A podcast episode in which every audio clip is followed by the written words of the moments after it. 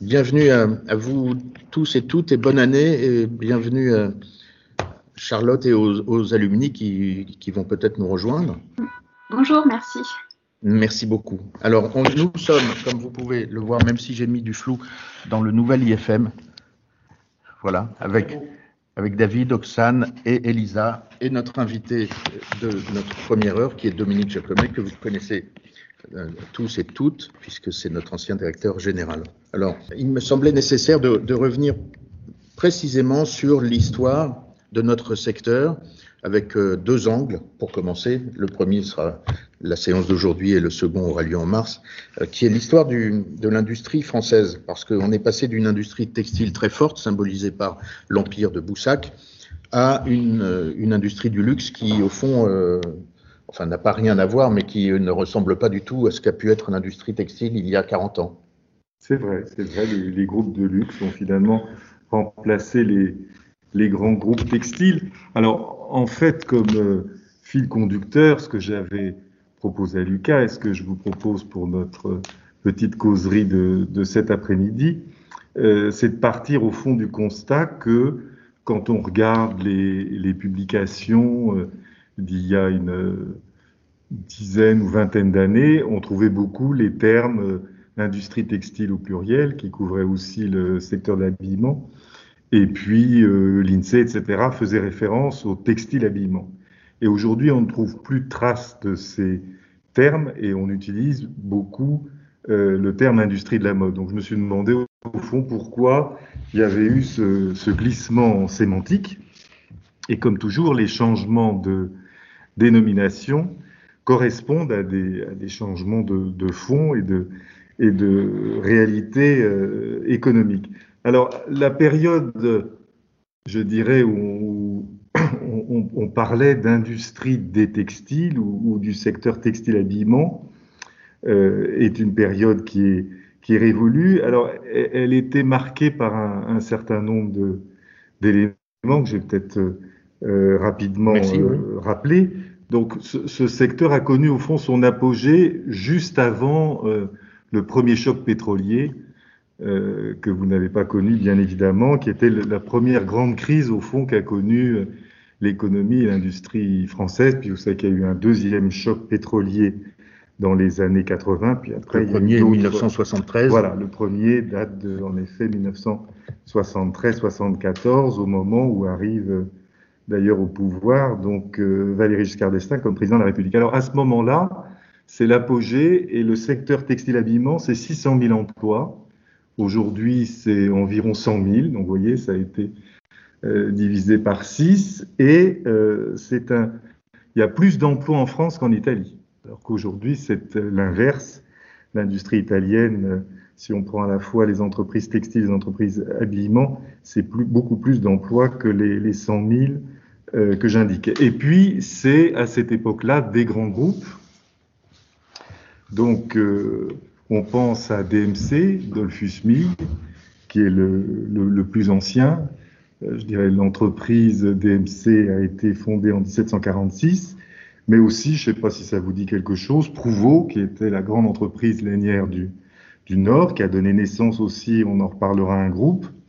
Agache Villot Saint-Frère, vous savez, on parlait des frères Villot du Nord, euh, on les appelait les Dalton, et qui euh, donc avaient leur affaire Villot, ont acheté ensuite Agache, qui était spécialiste du lin, puis Saint-Frère, le jute, et qui ont ensuite acquis, euh, je dirais, le quatrième grand groupe, qui a commencé d'ailleurs à avoir des difficultés lors du premier choc pétrolier, Boussac.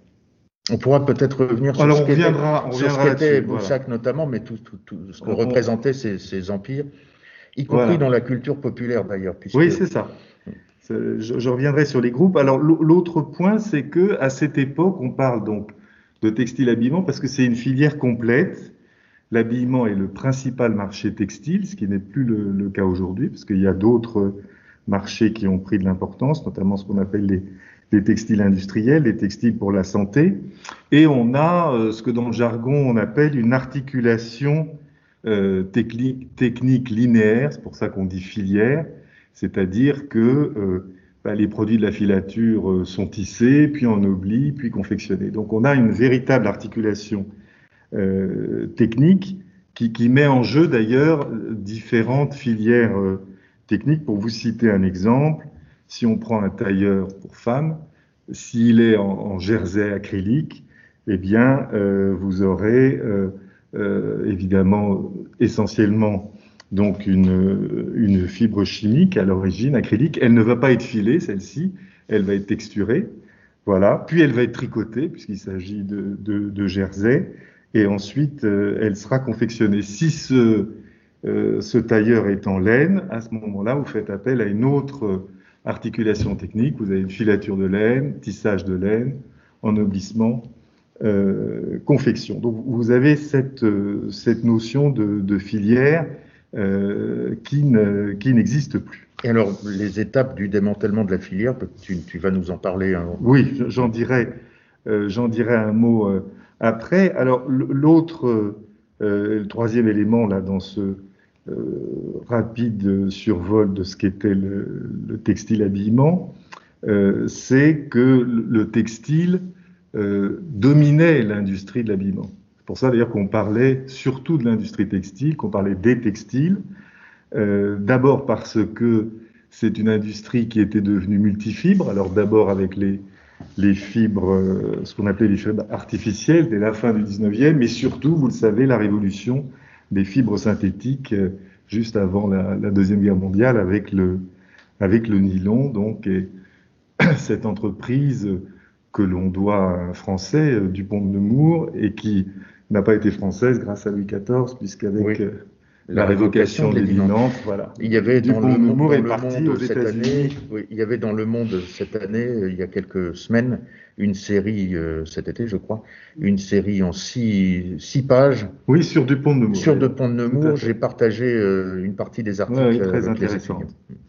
Euh, L'autre raison de cette domination textile, c'est que le textile intègre la bonneterie, parce que la bonneterie, c'est du tricotage. La, la, partie confection est moins importante que dans le, le mais donc ça fait partie de l'industrie textile. Or, la bonneterie se développe beaucoup en France et, et, en Europe. La chaussette, notamment. Après, voilà, la chaussette, mais aussi pour, pour des raisons de, de mode, les, les, les, polos, les jogging, etc. C'est un sous-secteur du textile qui se développe beaucoup dans les années 1950-1960, qui vient renforcer l'industrie textile. Et Avec une géographie particulière, entre le nord, Troyes. Voilà, le, le, la capitale de la bonneterie, euh, c'est Troyes. Euh, il y a un autre centre qui a été euh, Roanne. Troyes reste toujours une ville bonnetière. Il y a encore Lacoste qui a son, son tricotage et, et sa teinture là-bas. Petit bateau également à des, à des activités. Enfin, c'est le dernier, je dirais, euh, vestige si, de la, de la bonneterie française, de l'industrie de la maille. Si tu veux bien que je, je te oui. pose une question là. La géographie de l'industrie textile en France, entre le Nord, Troyes, la, la région Rhône-Alpes, Cholet, c'était quelles étaient les spécialités selon telle et telle. Euh... Alors, le, donc le textile, en effet, c'est régional. Alors, je dirais le berceau de l'industrie textile française, c'est le Nord. Donc le Nord, c'est surtout la laine, mais c'est très vite devenu le coton, le lin, le jute, et donc euh, des groupes comme euh, DMC dont on parlait, qui est né à Mulhouse, mais qui est issu en fait d'une fusion avec une entreprise du Nord qui était euh, euh, donc quartier Thirier quartier Bresson. Voilà, donc DMC c'est essentiellement le Nord, Prouveau c'est totalement le Nord, et les frères Villot, euh, Agache, Saint-Frère, c'est aussi le Nord. Boussac c'est un peu différent, c'est plus les Vosges et la région Centre. Donc la principale région c'était le Nord. Ensuite vous aviez les, les Lyonnais, mais dans les groupes que j'ai cités, il n'y a pas de groupe lyonnais, parce que la fabrique lyonnaise, c'était les canuts à l'origine, des plus petites entreprises euh, spécialisés dans le haut de gamme très vite, les, fameux soyeux. Et au fond, ils sont restés avec des entreprises familiales moyennes, qui continuent d'ailleurs, euh, pour certaines d'entre elles, à être les fournisseurs du, du luxe français. Euh, et c'est aujourd'hui la première région, et c'est devenu très vite, au moment de l'apogée du textile, la deuxième. Donc le Nord, Lyon, et puis euh, la Haute-Alsace, au fond, et les Vosges, avec euh, donc des implantations importantes de, DMC pour tout ce qui était impression et fil donc à Mulhouse, et puis beaucoup de d'acquisitions réalisées par Marcel Boussac après la Première Guerre mondiale dans cette région des, Vosges, surtout, donc filature et, tissage de, de, coton. Puis il y avait un petit centre lainier dans le, dans le sud-ouest, donc à Lavelanet, euh, voilà, Mazamet, Lavelanet. Euh, et tu mentionnais Cholet, alors là on est dans l'habillement. Mm.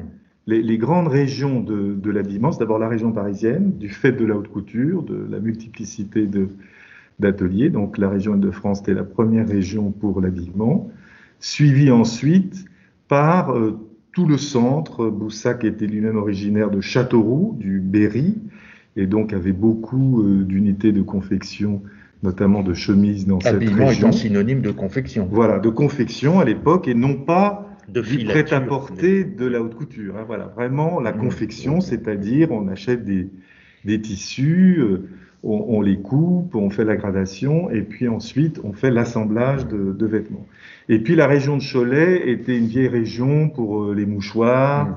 pour un, certain nombre de, tissus, et devenue aussi une, région de confection. Donc l'épicentre de l'habillement, c'est vraiment le centre-ouest de la France. D'ailleurs, aujourd'hui, les, confectionneurs qui euh, euh, subsistent et qui se développent d'ailleurs sont dans cette, dans cette région centre, centre-ouest. Alors, on disait donc euh, multifibre, l'importance de la bonnetterie, et puis ces fameux groupes qui ont beaucoup euh, marqué cette, euh, cette industrie. donc, je vais peut-être revenir un petit peu sur, sur l'histoire de ces, de, de, ces groupes. Alors, en fait, à l'origine, c'est des entreprises avec un savoir-faire particulier. Ils deviennent des groupes dans les années 50-60 euh, et surtout dans les années 60, euh, du fait là des transformations de leur environnement et notamment de, du marché commun à 6, 1958, puis qui passe à 9. Et donc, euh, ces entreprises décident de, grossir et deviennent multiproduits. Donc, Prouveau, non seulement fait de la, de la laine, mais intervient beaucoup dans la, dans la bonnetterie. Euh, et, ils sont à la fois euh, textiles et habillement pour beaucoup d'entre eux. Prouveau, euh, Lance, la marque Stem pour les, les, chaussettes, je pense qu'il existe toujours d'ailleurs, et puis Rodier qui a connu son heure de gloire et qui maintenant subsiste mais est devenu une toute petite, une toute petite affaire. Euh, DMC, lui, sera jamais totalement dans la confection, mais euh, fait beaucoup de fil à coudre, beaucoup de fil à broder, et vend directement son fil à broder dans des magasins. Ce que fera aussi d'ailleurs Prouveau avec euh, le fil à tricoter. Il sera le premier à ouvrir des boutiques qui seront donc les boutiques alors, il ne faut pas les confondre avec Fil d'art, qui était chez les Muliers, et chez Prouveau, c'est Pingouin. Et Pingouin est fondé en 1927, et c'est les premières franchises. Donc, les premières franchises sont des franchises textiles, bien avant les franchises, euh, les franchises euh, d'habillement. Ah, pardon, et, et, donc, euh, ils font ça par fusion-acquisition. Donc, ils deviennent multiproduits par fusion-acquisition. Donc, c'est des conglomérats. Ce qui expliquera d'ailleurs leur fragilité, parce qu'au fond, il n'y a jamais eu d'intégration.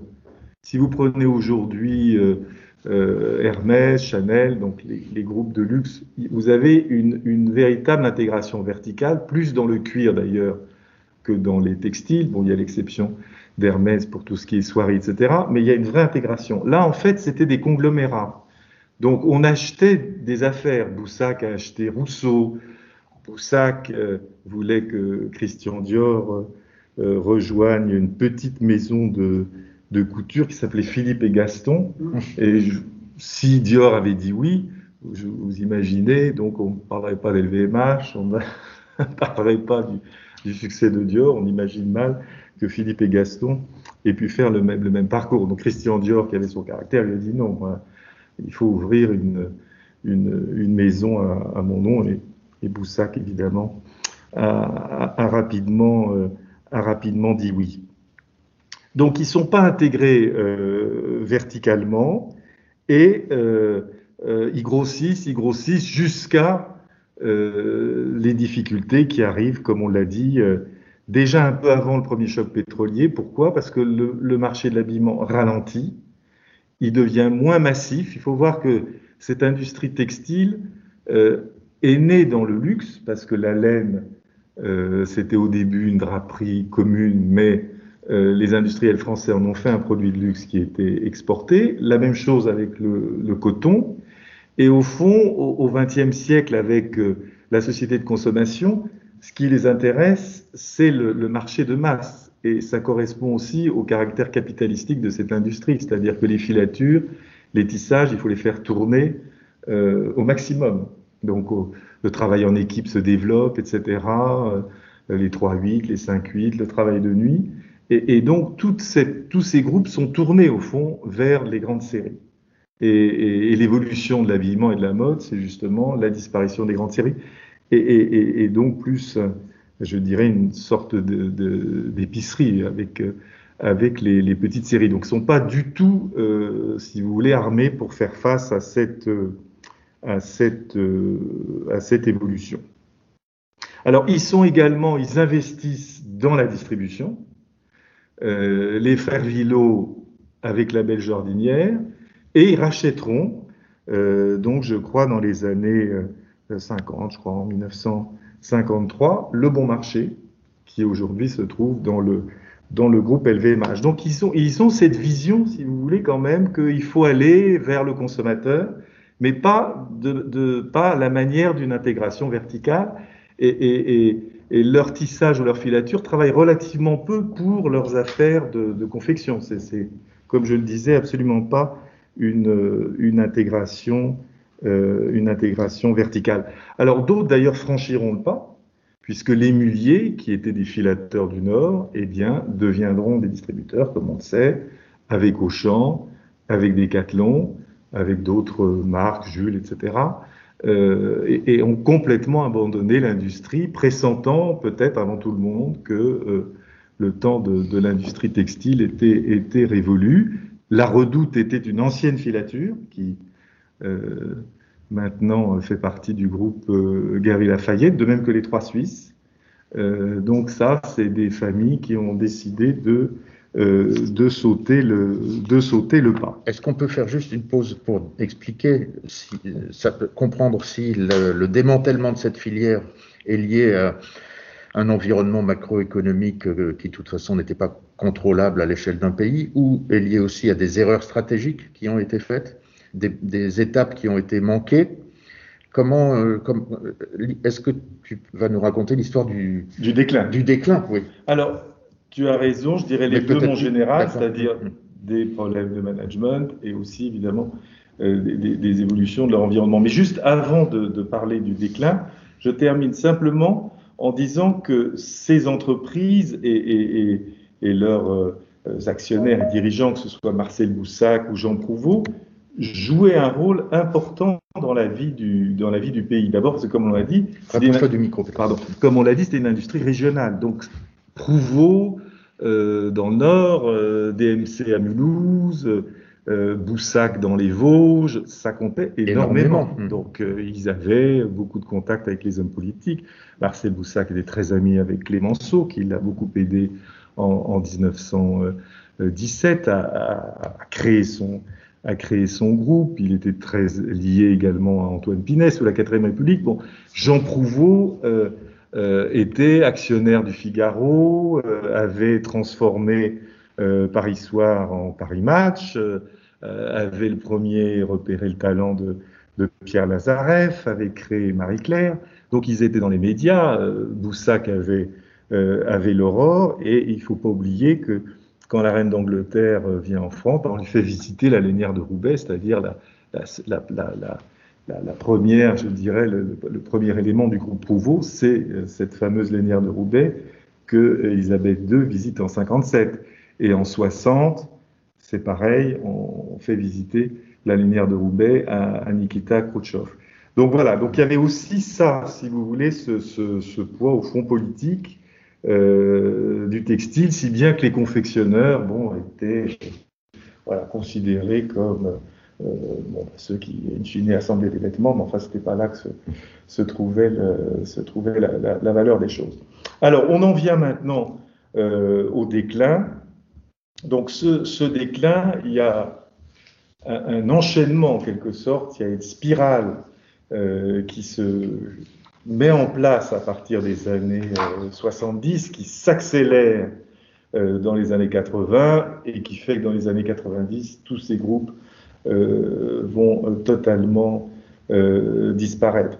Alors, cette, cette spirale, c'est, à mon avis, là c'est une opinion personnelle, mais enfin elle est quand même fondée sur un certain nombre de, de faits, euh, vous avez euh, leurs clients, c'était, on l'a dit, essentiellement l'habillement.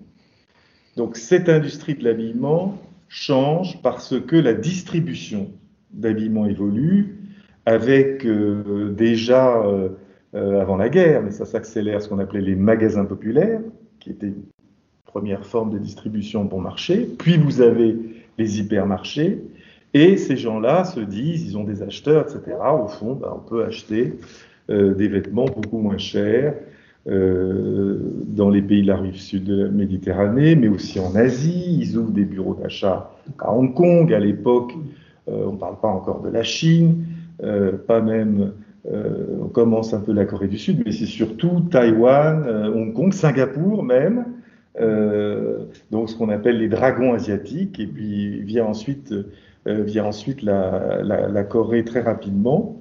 Et, donc, euh, vous avez là euh, euh, une transformation du, marché aval, donc moins de quantité disponible pour les producteurs domestiques. Et vous avez ensuite, je disais, spirale, un enchaînement. C'est-à-dire que les confectionneurs, il y avait quand même des confectionneurs importants, c'était pas de la taille des groupes textiles, mais vous aviez Biderman, vous aviez des firmes comme Vestra, ça ne dit plus rien à personne, qui, était spécialisé, qui était un peu, si vous voulez, un Hugo Boss français. Euh, vous aviez Veil de Besançon. Et au fond, bah, ces gens-là, voyant cette situation, se disent il faut également qu'on réagisse. Donc, ils se mettent aussi à fabriquer à l'étranger. Donc, ça renforce, si vous voulez, la perte de débouchés euh, de euh, l'industrie. de l'industrie textile. Et, puis, troisième élément, évidemment, bah, les concurrents de ce qu'on appelle aujourd'hui les pays du, émergents, mais ce qu'on appelait le, tiers-monde, eux euh, commencent également euh, euh, à être beaucoup plus organisés. Et qu'est-ce qui se passe? Eh bien, ils se disent, au fond, ben, on, fait de l'habillement, mais pourquoi est-ce qu'on ne le fait pas à partir de nos propres fils et de nos propres tissus? Et donc, vous avez donc des pays qui font une remontée de, de filières. On pense à la, Turquie, tout près d'Europe, mais ce sera évidemment le cas de la Chine. Et aujourd'hui, il faut savoir que la Chine exporte plus de textiles que de vêtements. C'est-à-dire qu'elle a compris qu'il fallait au fond euh, délocaliser la production de vêtements au Bangladesh, au Vietnam, au Cambodge, etc. Et, se concentrer sur les, articles à haute valeur ajoutée. Donc ça vient encore priver l'industrie textile de déboucher sur ses propres produits. Donc la voilà qui se trouve directement concurrencée. Et comme je disais que elle était plutôt dans une logique de marché de, masse, eh bien, euh, les tissages et les filatures du Nord et des Vosges prennent de plein fouet tous ces éléments et cette nouvelle concurrence, et on a dans les années 80-90 une succession de fermetures euh, avec un plan textile d'ailleurs qui est lancé dès l'arrivée de François Mitterrand au pouvoir en, en, en 81, symbolisé par la deuxième faillite de euh, Boussac, qui évidemment traumatise. Alors l'histoire Boussac, peut-être rapidement. Donc je vous parlais des frères Villot. Les frères Villot grossissent, achètent à Gache, le lin, comme on l'a dit, Saint-Frère, le jute. Et en 1978, Boussac, euh, donc on est euh, avant l'arrivée de la gauche au pouvoir, Boussac commence à avoir des difficultés sérieuses, est en cessation de paiement et sans rentrer dans les détails, c'est les Villot qui emportent la mise et ils créent à ce moment-là Boussac-Saint-Frère. En réalité, le groupe est déjà, euh, après cette acquisition, profondément malade. Pourquoi? Parce que, on s'en est aperçu après, peut-être que certains étaient initiés, mais en réalité, Agashvilo Saint-Frère était lui-même en difficulté. Et il l'était parce que, ça s'est arrivé à beaucoup d'entreprises, il avait notamment réalisé une acquisition euh, d'une firme, d'une chaîne de magasins Corvette aux États-Unis, euh, qui a été. Euh, les, actionnaires du printemps ont connu ça après. c'est pour ça que le, groupe Printemps est, allé chez Pinot et donc ensuite Kering. C'est aussi avec une histoire de, faillite de grands magasins aux, États-Unis, petite parenthèse. Je me rapproche absolument. Et, par conséquent, donc Boussac est en difficulté en, en 78 et l'affaire, la fusion avec Agashvilo ne change fondamentalement rien. Et elle est à nouveau en difficulté juste avant l'élection présidentielle, et c'est un des premiers dossiers lorsque la gauche arrive au, pouvoir. Je crois d'ailleurs que le Premier ministre de l'Industrie, c'était l'ancien patron de, Renault. Euh, voilà, absolument. Euh, Pierre Dreyfus, tout à fait. Et euh, évidemment, il y a, y a de, y a de, environ à ce moment-là 12 000, je crois, enfin plus de 10 000 salariés chez, chez Boussac. C'est très concentré géographiquement, comme on l'a dit, dans les Vosges, qui est une région euh, particulièrement sensible. Euh, et euh, il y a une nationalisation de fait. Et donc, Boussac-Saint-Frère devient la compagnie Boussac-Saint-Frère et qui ne peut pas être redressée. et donc, en 1984, si je ne m'abuse, commencent les discussions, ou même dès 83. D'ailleurs, dès que Laurent Fabius devient Premier ministre, donc je ne sais plus quand est-ce qu'il devient Premier ministre. Il devient 84. en 84 ou en... Non, c'est pas, pas en 83, parce que Mauroy, il y a le tournant, je crois que c'est en 1983. Mais enfin, peu importe. Et donc, il commence à discuter avec un certain nombre euh, d'industriels, et au fond, c'est un outsider qui euh, remporte la mise, et cet outsider, c'est Bernard Arnault, qui rentre des États-Unis, où il a fait d'ailleurs de mauvaises affaires pour le compte de son groupe familial, du groupe créé par son père Férinel, et qui euh, remporte la mise et donc euh, réalise l'acquisition de la compagnie Boussac, Boussac Saint-Frère. Donc tous ces groupes textiles vont disparaître euh, donc le plus frappant, je vous dis, c'est Boussac. Donc Boussac va disparaître en finalement trois temps. Euh, il y a la première secousse de 78, il y a la seconde de 81. 84, on se dit, il va peut-être être sauvé, mais Bernard Arnault très rapidement fait le diagnostic et ne conserve, comme vous savez, que le bon marché et Dior et réalise une opération euh, je dirais, euh, euh, qui, montre son, son, habileté, c'est que le groupe Prouveau lui-même connaît des difficultés.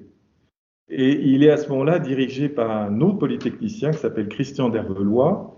Et il se trouve que Jérôme Sédou, qui avait euh, acheté les anciens actifs de Rhône Poulain, euh, qu'il avait mis dans un holding familial qui s'appelait Pricel dans lequel il y avait de l'entoilage.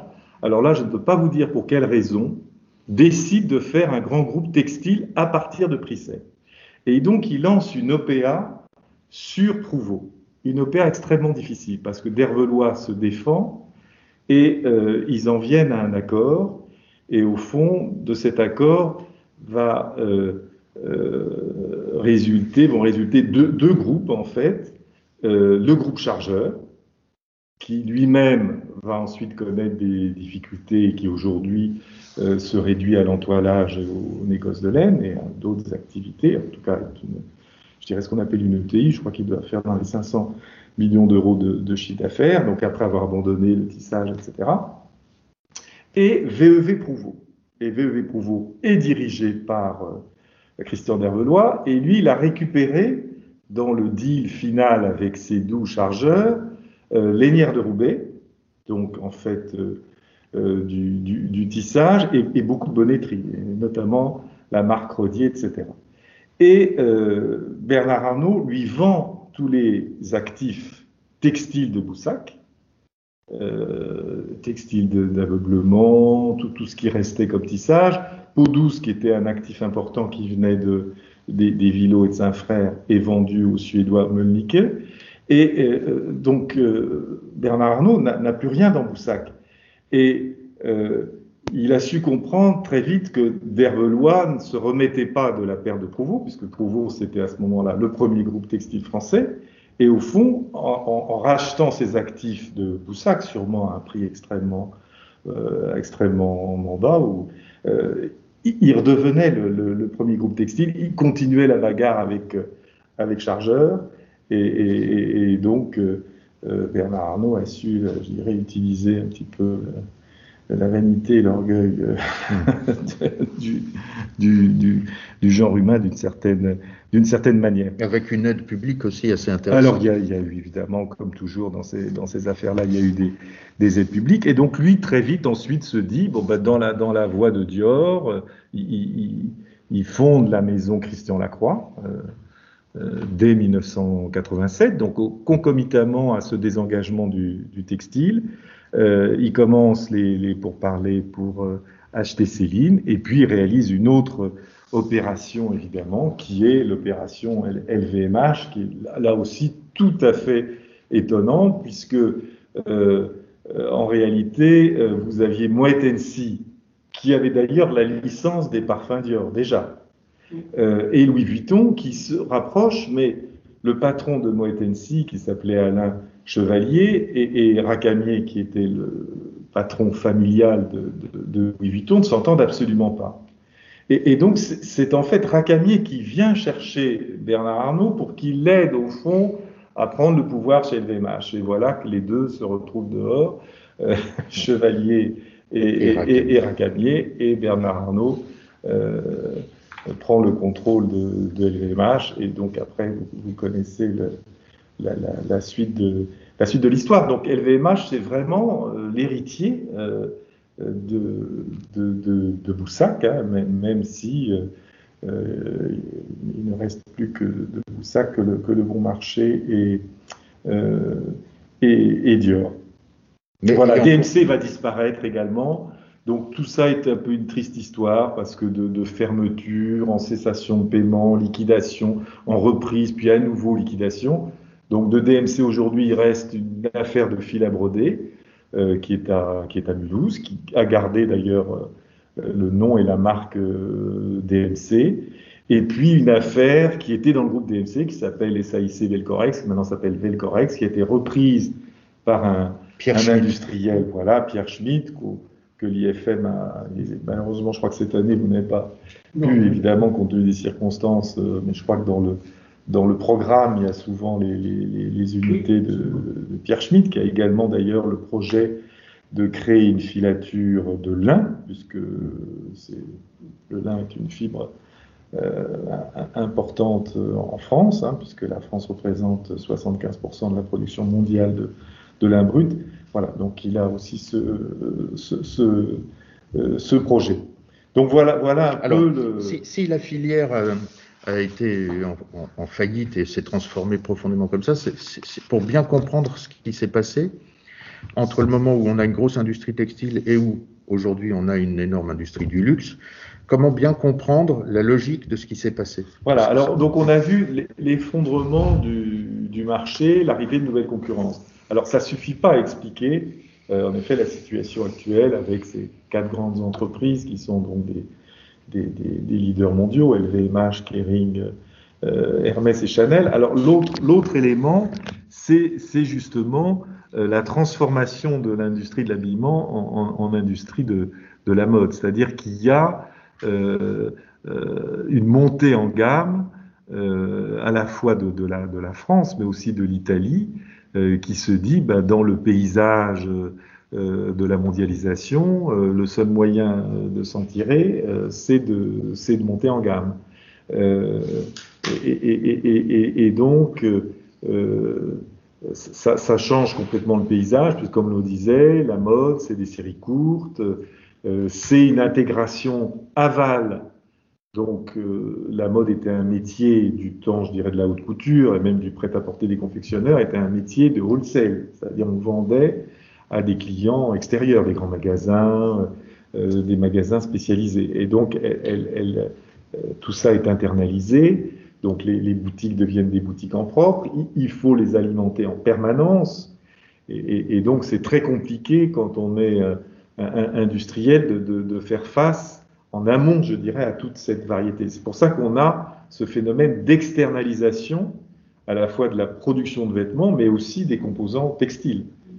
donc l'industrie textile aujourd'hui, pour euh, ce segment, je dirais, de la mode haut de gamme et du luxe, enfin ce qu'on appelle le luxe abordable, le premium et, le luxe tout court, euh, c'est des spécialistes euh, extérieurs qui sont sur des niches. Donc on, parlait de chargeur, chargeur a, une firme d'entoilage qui est un, grand fournisseur pour, pour l'entoilage justement de, euh, de produits de, de, mode et de, et, et, de luxe. Et vous avez comme ça, alors ils sont beaucoup en Italie, beaucoup de tisseurs, on parlait des soyeux euh, des soyeux lyonnais. Un, certain nombre euh, euh, sont évidemment extrêmement, extrêmement actifs. Et puis le, deuxième élément, c'est que la mode, ça n'est pas seulement que le vêtement, c'est aussi les accessoires.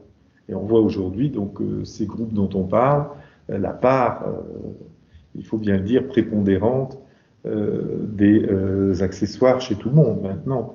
Donc les chaussures, la maroquinerie, sans parler évidemment de, de, la joaillerie, d'un certain nombre d'autres euh, d'autres produits qui se, qui se développent. Donc ça, ça, change complètement, si vous voulez, le, le, paysage. Et donc le lien avec le, textile, pour toutes ces raisons, euh, est aujourd'hui euh, beaucoup est, est, assez est assez distendu quand on, quand on regarde les volumes. Alors c'est en effet une question qui est de savoir au fond quel est l'avenir bon, du, de la haute couture, du prêt-à-porter. Bon, la haute couture, il y a quelques maisons, au fond, il y a, dans celles qu'on citait, il y a Chanel et, Dior qui le font.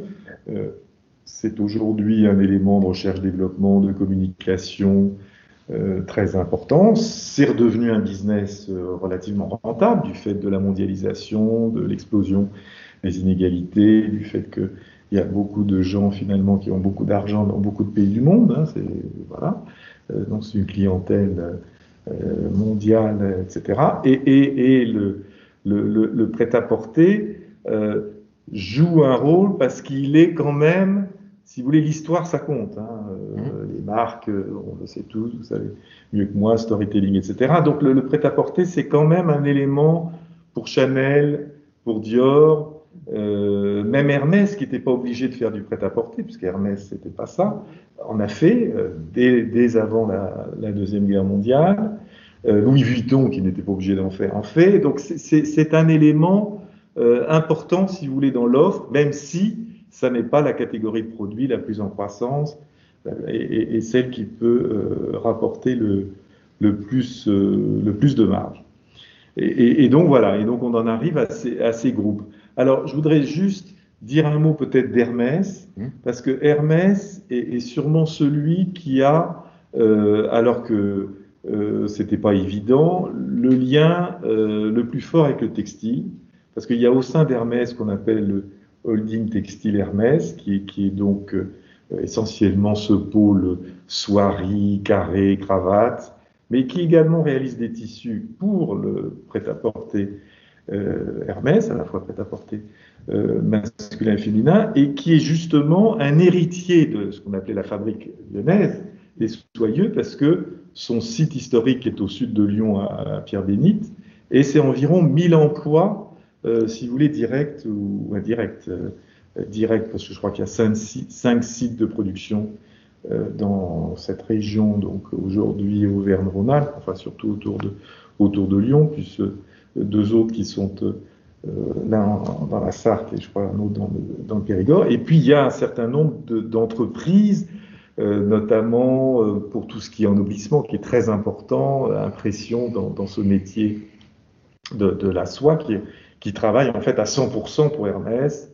Euh, et, et, donc là, vous avez un pôle textile qui est peut-être d'ailleurs le premier finalement en France aujourd'hui, si on raisonne en termes d'emploi, de même que je dis toujours, je ne sais plus si c'est vrai, il faudrait quand même que je vérifie, qu'il y a plus d'ingénieurs textiles chez Decathlon qu'il n'y en a dans le reste de l'industrie. je vérifie quand même, parce que je vais me faire euh, enguirlander par le Alors, des pour bien, industries pour bien comprendre la, la tectonique des plaques et l'histoire de tout ça, est-ce que ça a été une révolution de la demande ou de l'offre, ou les deux, euh, Ben, les à- deux. à, à- à même hauteur? Enfin, Ben oui, historiquement, au départ, enfin, quand, quand la filière a commencé à s'effriter, c'était c'est une question de demande.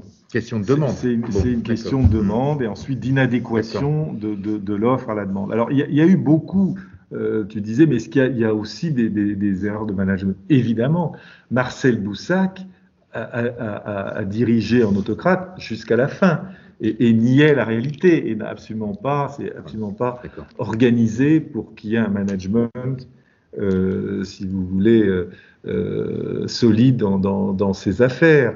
Euh, la, croissance externe de DMC dans la deuxième phase, après les, difficultés des années 80, DMC fait appel à un manager formé à l'américaine qui s'appelait, qui vit toujours, donc s'appelle Julien euh, Charlier, qui était chez General Electric, qui était ensuite le patron de Cockerill en Belgique.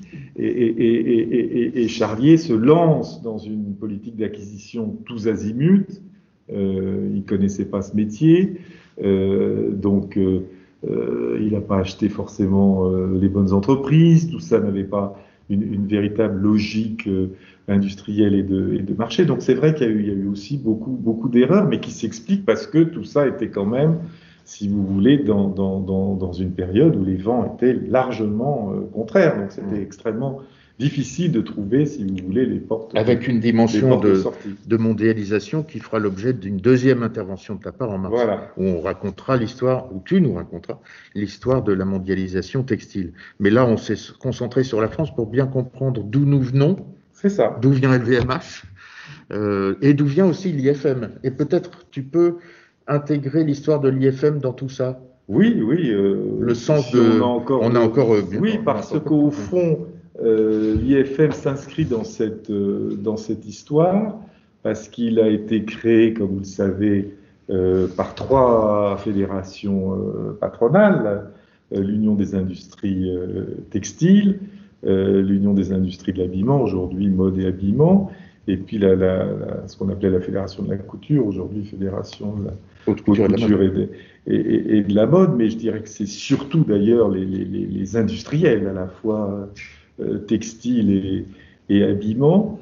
Euh, et, et ça rejoint l'histoire que je racontais, parce qu'au fond, le constat, c'était de dire, mais il y a un problème de, de produit, il y a un problème d'adaptation à la demande.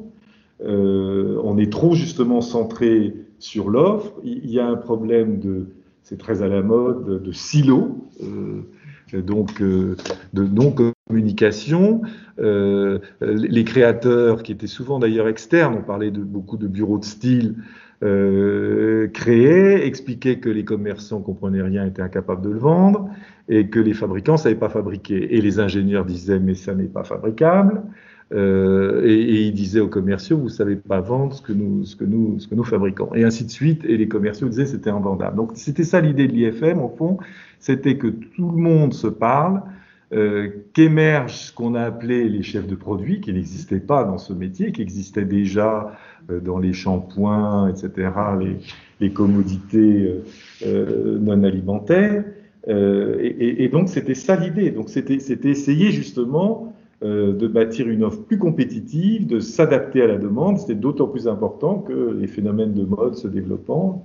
Et voilà. Donc l'IFM s'inscrit tout à fait dans, cette histoire et au fond euh, a joué son, rôle à son échelle dans la montée en gamme de, l'industrie. Parce que pour finir sur une note positive, euh, euh, beaucoup d'industries textiles ont, eu des difficultés, hein, que ce soit en, Grande-Bretagne, dans, une moindre mesure plus tard euh, en Italie, même si l'Italie est quand même le principal fournisseur de composants textiles pour l'industrie du luxe. Hein, 80% des tissus des maisons dont on parlait il y a un instant euh, viennent, euh, viennent d'Italie.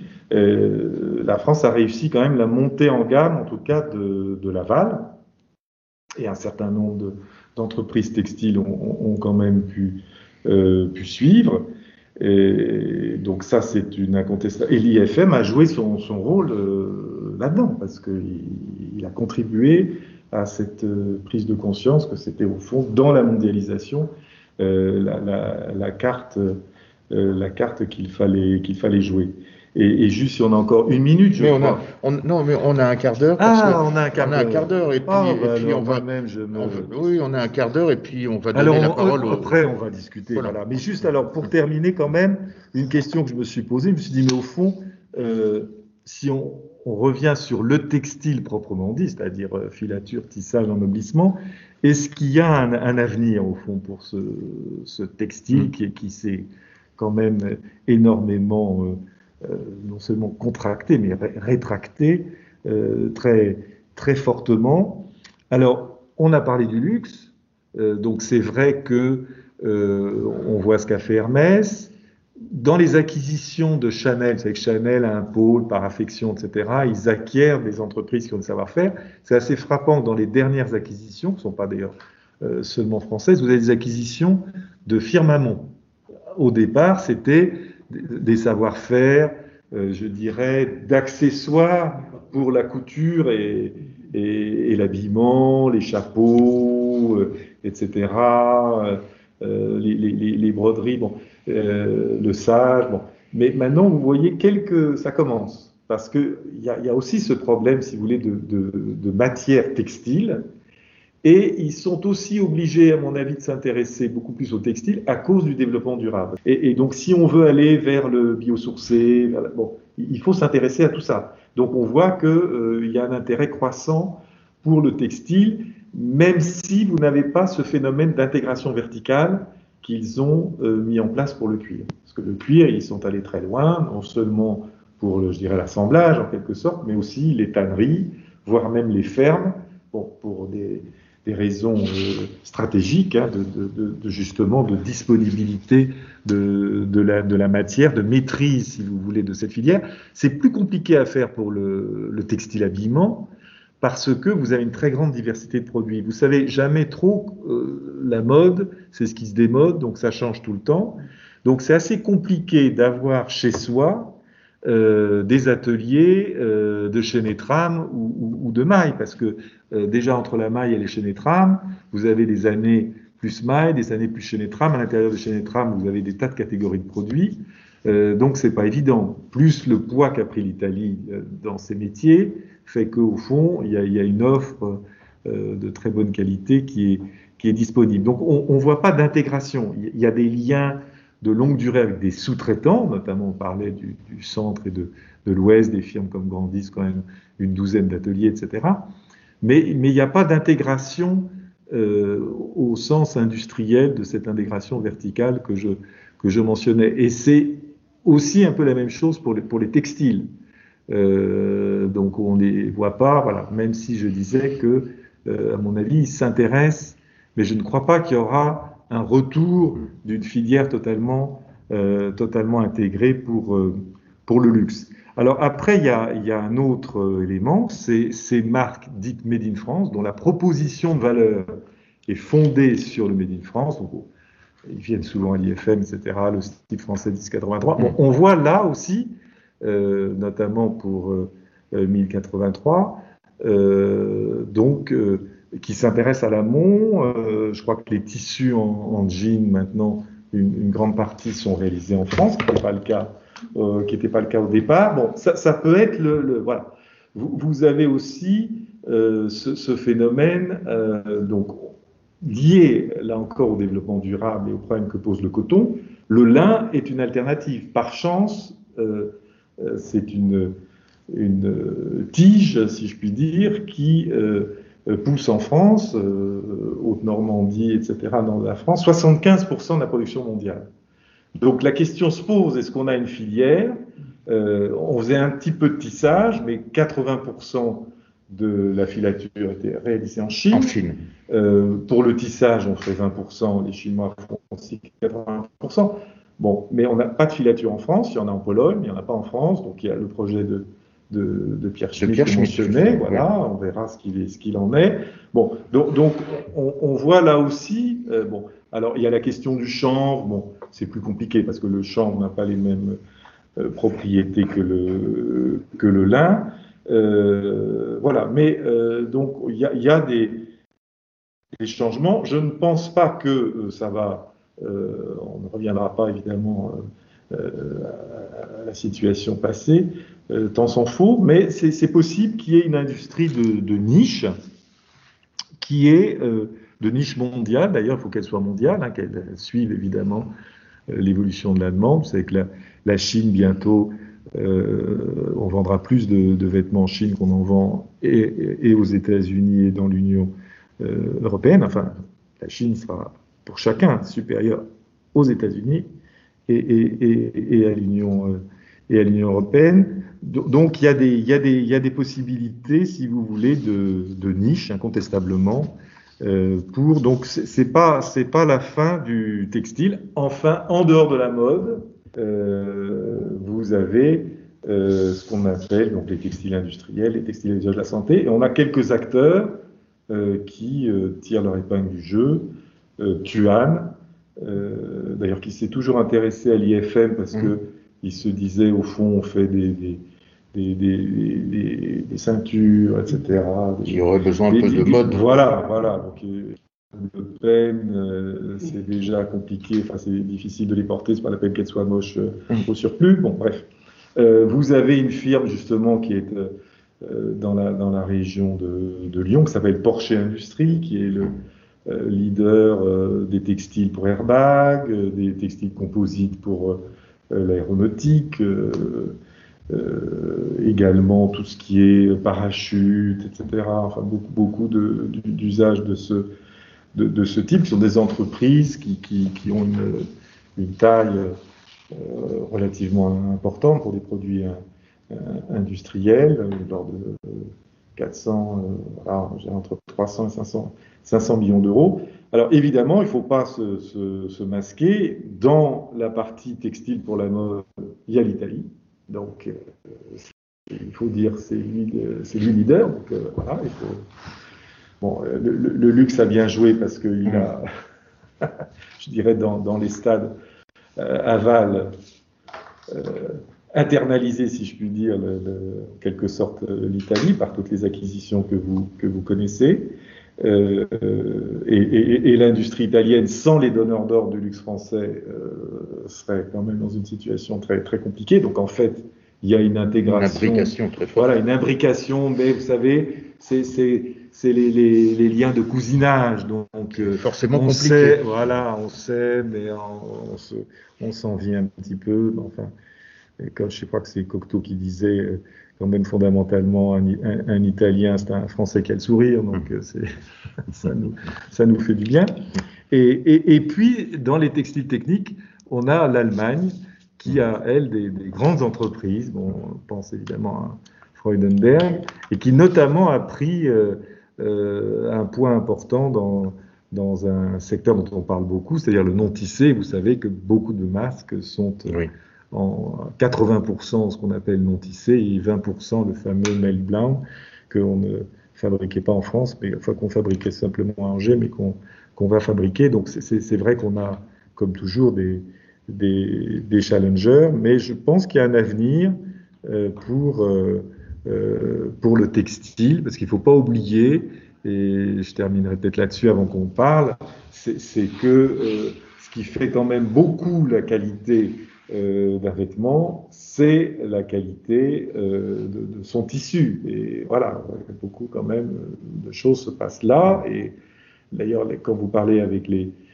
créateurs, euh, les designers, la plupart d'entre eux passent beaucoup de temps à choisir justement leur tissu, à trouver les tissus qui conviennent à leur art, etc. Voilà. Merci beaucoup Dominique, merci pour cette première partie d'une bon, histoire du, de, de l'industrie qui poursuivra le 4 mars avec une histoire de la mondialisation, euh, enfin de, de, notre secteur vu sous l'angle d'une histoire de la mondialisation. Mais là, il nous reste oui, peut-être 5, 10 minutes. Il faudra que j'aille chercher notre oui. prochain intervenant et peut-être je vous laisserai discuter euh, deux minutes. Oui, oui, tout à fait. Mais donc, euh, est-ce qu'il y aurait des questions dans la salle? Nous sommes 25 à peu près. Il y en a, vous êtes 23 en ligne et nous sommes trois ou quatre. enfin, il y a deux étudiantes ici en, en vrai. Alors, voilà. Prenez la parole. merci d'être là parce que c'est sympathique de pouvoir également euh, s'adresser à vous pour de vrai, comme on dit. Est-ce qu'il y a une ou deux questions dans la salle?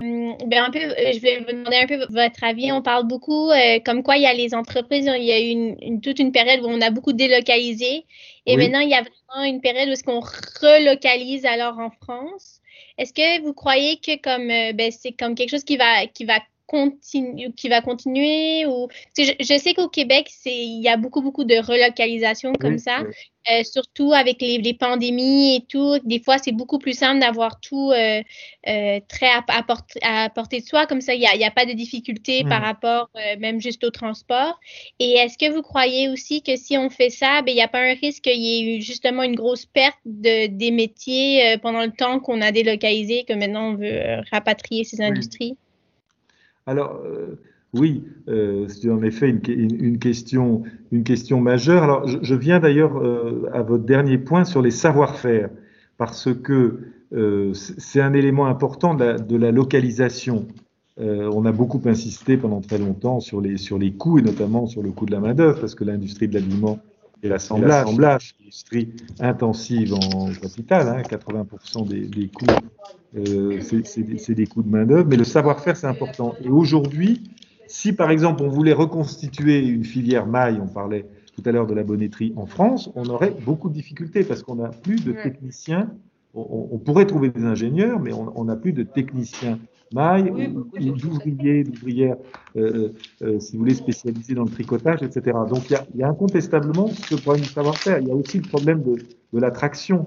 Euh, euh, on me racontait il n'y a pas si longtemps, euh, Yves Saint-Laurent a une usine qui est issue de Mendès, euh, donc de, de, Saint-Laurent-et-Vosges à Angers, et, et, même là où il s'agit quand même donc d'un prêt-à-porter de, de, luxe, il n'est pas facile, si vous voulez, de remplacer les départs à la retraite, parce que les mères disent à leurs filles, va surtout pas travailler dans cette industrie, etc. Et, c'est là où on voit aussi que la crise du textile qui a frappé des régions comme le Nord, euh, comme les Vosges, euh, fait encore sentir ses effets. Les, gens ont encore dans l'esprit, si vous voulez, toutes ces usines euh, qui ont fermé, et même dans l'Ouest, vous avez beaucoup d'usines de, de, de, construction qui ont, qui ont fermé. Donc ce problème de savoir-faire, un problème central, qui est de savoir si on voulait, comme vous dites, relocaliser, on, on aurait ce, ce, type, on a ce type de difficulté. Alors, j'en viens maintenant à délocalisation, relocalisation. Alors d'abord, sur la délocalisation, il faut être précis au sens strict du terme. Les délocalisations, c'était je ferme une unité de production en France pour en ouvrir une euh, ailleurs, euh, en dehors de France et en dehors d'Europe. et, cette usine va servir le, même marché que servait l'usine française. Alors, il faut voir que même dans, les industries du textile et de l'habillement, ces opérations sont des, opérations qui n'expliquent pas, si vous voulez, euh, la, baisse des emplois. De, de, on parlait tout à l'heure de 600 000 à 100 000. Il faut bien avoir ça en tête parce que euh, euh c'est évidemment ça. Euh, il y a eu des opérations de ce type. Elles ont défrayé la chronique mais, mais ce n'est pas ça qui explique, si vous voulez. Ce qui explique, c'est plutôt le, le, changement de localisation, l'arrivée de nouveaux concurrents. Il n'y avait pas besoin, si vous voulez, de, de délocaliser. Il y, a, il y, a, beaucoup de productions qui sont euh, le fait, si vous voulez, qui ont été le fait de, euh, de, de nouveaux euh, euh, de, de, nouveaux concurrents. Et puis, il ne faut pas oublier aussi que les gains de productivité dans l'industrie textile ont été considérables pendant la période. Donc, au même moment où il y avait en effet euh, une baisse d'activité liée à tous les problèmes que j'ai évoqués, vous, aviez tous ces gains de productivité dans la filature, dans le tissage. Euh, si vous avez visité un tissage aujourd'hui, avec un ouvrier, euh, pas dire de bêtises dans les ordres de grandeur, mais ça n'a rien à voir avec ce que c'était. Donc ça a détruit, entre guillemets, beaucoup plus d'emplois, si vous voulez, ces gains de productivité, c'est vrai pour l'industrie en général, que les opérations de délocalisation. Alors est-ce qu'on peut relocaliser? Si relocaliser, euh, c'est ramener en France des unités de production euh, tunisiennes, marocaines euh, ou asiatiques euh, il n'y aura pas beaucoup de relocalisation. Il y en a eu quelques-unes, par exemple Rossignol, euh, qui avait, parce qu'il y a eu beaucoup de, décisions on parlait d'erreur de management, euh, de, entre guillemets, mauvaise décision. Euh, Rossignol avait décidé de, fabriquer en Chine des, des, skis haut de gamme, c'était des très petites séries. Ils se sont aperçus qu'ils avaient un prix de revient supérieur en Chine à celui d'Annecy. Donc ils ont rapatrié la grosse machine qui était une presse à ainsi que la production. Mais parce que là, ça ne voulait rien dire. On, on ne délocalise pas des petites séries. Si on va en Chine, c'est pour faire des très grandes séries, ce que fait H&M, etc. Donc, si c'est rapatrié, compte tenu de la structure, parce qu'on n'a pas dit que l'industrie de la mode c'est le luxe, mais c'est aussi H&M, Uniqlo, Zara. Donc ces gens-là ne, ne, vont pas rapatrier la production. En revanche, comme je le disais, vous avez cette sensibilité euh, à la production de proximité au Made in France qui fait que vous avez des nouvelles propositions euh, commerciales euh, et qui en aura sans doute de plus en plus, qui elles peuvent produire en, en, en France. Donc ça, c'est plus, si vous voulez, euh, ce, ce, type de, de nouvelle localisation euh, fondée sur, euh, euh, si vous voulez, une vraie demande et, non pas simplement euh, de dire on va ramener en France, etc. Parce que pour terminer là-dessus, il faut pas oublier, on le disait, l'habillement, c'est quand même des coûts de main-d'œuvre élevés. Donc, juste pour vous donner un ordre de grandeur, le, le coût de l'heure euh, donc salaire, charge sociale, productivité en France ne doit pas être loin. J'ai quitté l'industrie il y a un certain temps, mais ne doit pas être loin de 50 euros ou 48 euros. Bon, euh, vous voyez, même la Grande-Bretagne doit être autour de, de, de, de 20-25 euros ou, ou, 30, disons. Euh, je ne vous dis pas ce qu'il en est donc euh, ailleurs. Euh, donc il y a évidemment des, des, des, limites, et notamment pour tout ce qui est euh, entrée de gamme. Merci Dominique. L'heure est venue peut-être de... Je suis trop long dans mes réponses. Mais pas du tout. non, merci. Est-ce qu'il y a encore une question? Ou est-ce qu'on fait une pause, euh, sachant qu'on va revoir Dominique le 4 mars? Oui, donc si vous avez d'autres questions, on sera un peu. Dans et puis on est très proche de Dominique, donc c'est facile de, ah, oui, oui, de, de faire pas. circuler des questions et de lui faire, euh, de lui faire parvenir. etc. Donc euh, je te donne rendez-vous le mercredi oui, 4 mars à 11h15, où là nous parlerons voilà, de l'évolution des marchés internationaux, la question de la Chine, des tarifs, de l'OMC, ouais, ouais. les quotas, et tout un, tout, tout, tout un champ de référence dont on sait qu'il est là, dans le monde que nous, dans lequel nous vivons, dans notre secteur, mais dont on a euh, souvent oublié le, oui, les tenants et les aboutissants. Avec ce que nous vivons euh, aujourd'hui. Donc, euh, merci beaucoup, Dominique, et merci à vous d'avoir été présent. Restez, je vous en prie, pour la deuxième heure, nous allons recevoir Alain Frachon, que je vais aller chercher en bas, et qui va nous parler de prospective, non seulement géopolitique, mais économique, pour faire un point justement sur les nouvelles règles, de la, les règles du jeu, de la mondialisation, dans un monde post-Covid, dans lequel on entre progressivement, trop lentement bien sûr, mais voilà, donc Alain Frachon du Monde arrive. Et merci à toi Dominique, merci à vous. On se retrouve ici dans 10 minutes à, à 15h30.